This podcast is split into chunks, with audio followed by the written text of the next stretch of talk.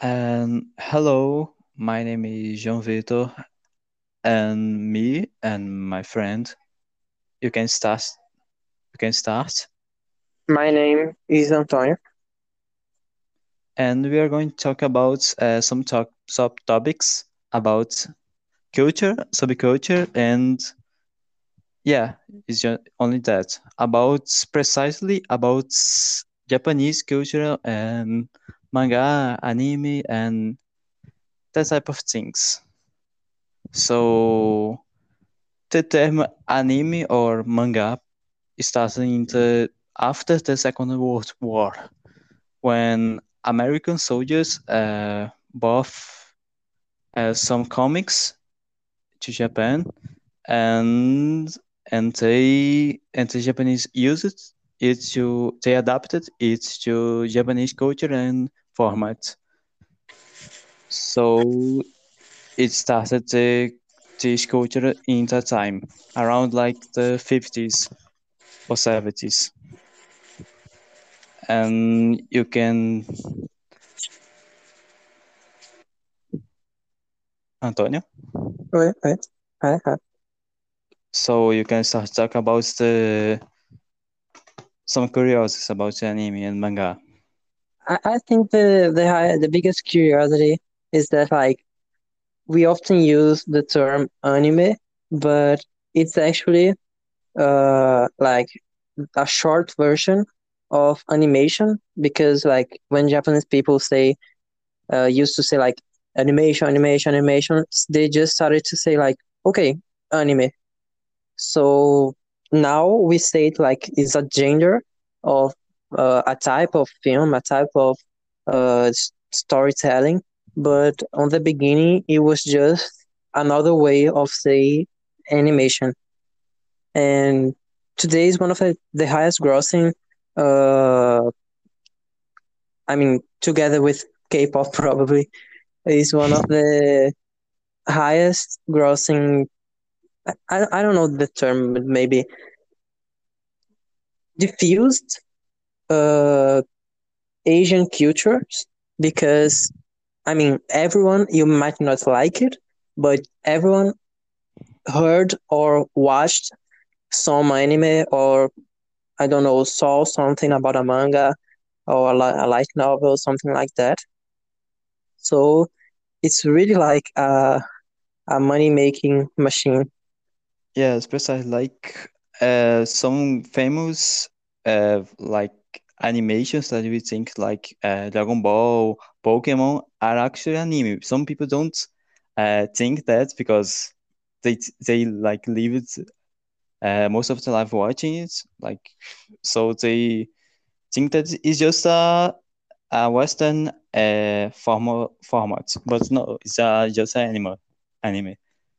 Yeah, and it's like a little bit strange to think about like pokemon or even dragon ball has an anime so it's a strange point. and other topics that you have to talk about is cosplays that's a subculture of the anime and manga culture.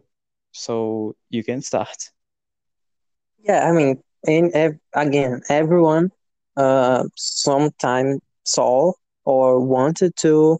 I mean, like carnival we we saw a lot of of cosplay but cosplay is literally more uh directed to asian culture because in the meaning that like you can't just uh dress up like batman and that's not necessarily a cosplay because usually cosplay is like you dress up as uh, a character from an anime from uh, i don't know a light novel a manga uh a dorama whatever uh, but usually with something from Japanese or Asian culture. But I mean, some people just don't care and use cosplay for Batman and Superman. I don't really care about it. Yeah, But it just can't yeah, like could be anything from any movie, anime, or series. It don't have to be exactly uh anime thing for be for being a cosplay. It's more yeah, like a tradition, but you don't have to follow it for like yeah. It's like it's just another name for uh, dressing up as a character Yeah. that started to be used for people that dressed up as anime and manga characters, but today, pardon me, we don't really care. Yeah, it's just like you use it for if you want to dress up like a character from a Western movie, you just yeah, call it cosplay, and no one you like look at you weird because you said cosplay. Yeah, like Yeah, whatever. Use the term you will, use the term you prefer, and be happy. I mean, that's yes, quite the thing. That's the that's the life.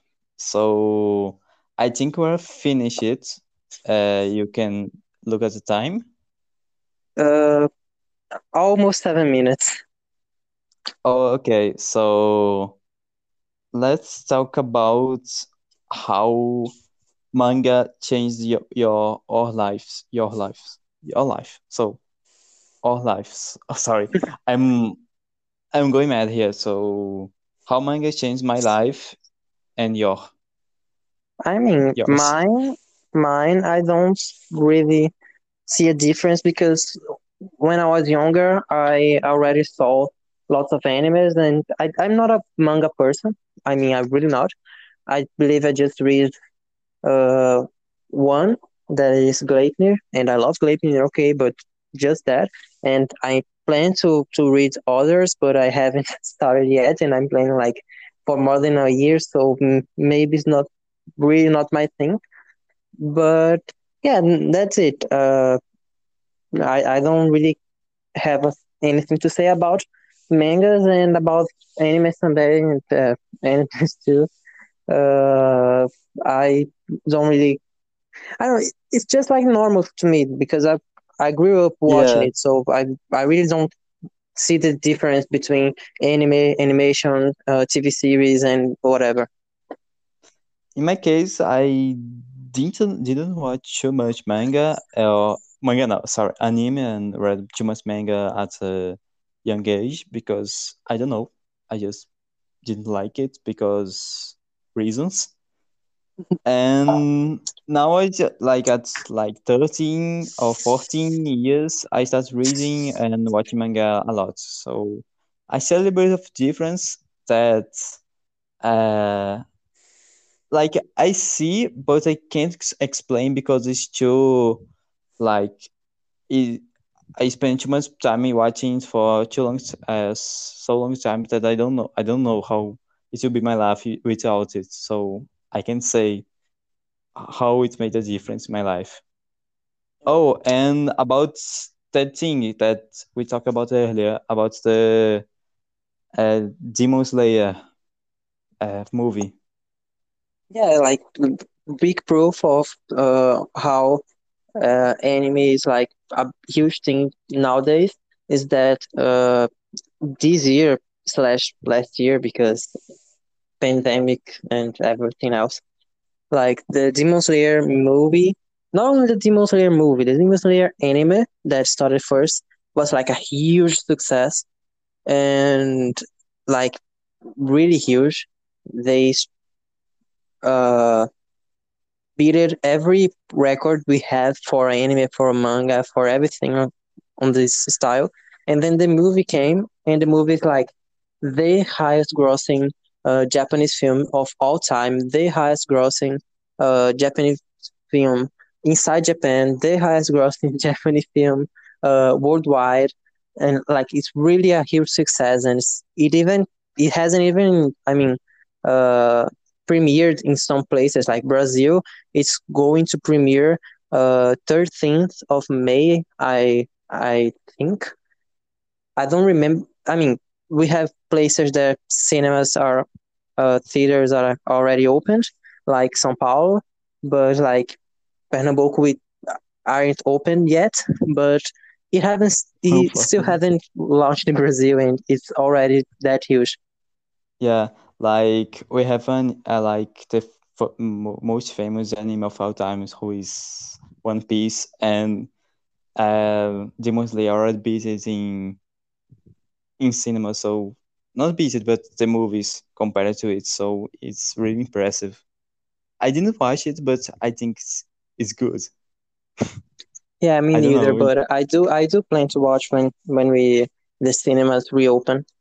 Yes, me too. So I think we we are done here. Bye. We're done.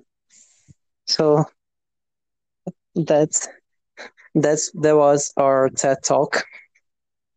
So guys, leave a like and subscribe and okay, that's it. Bye. Yeah. Bye.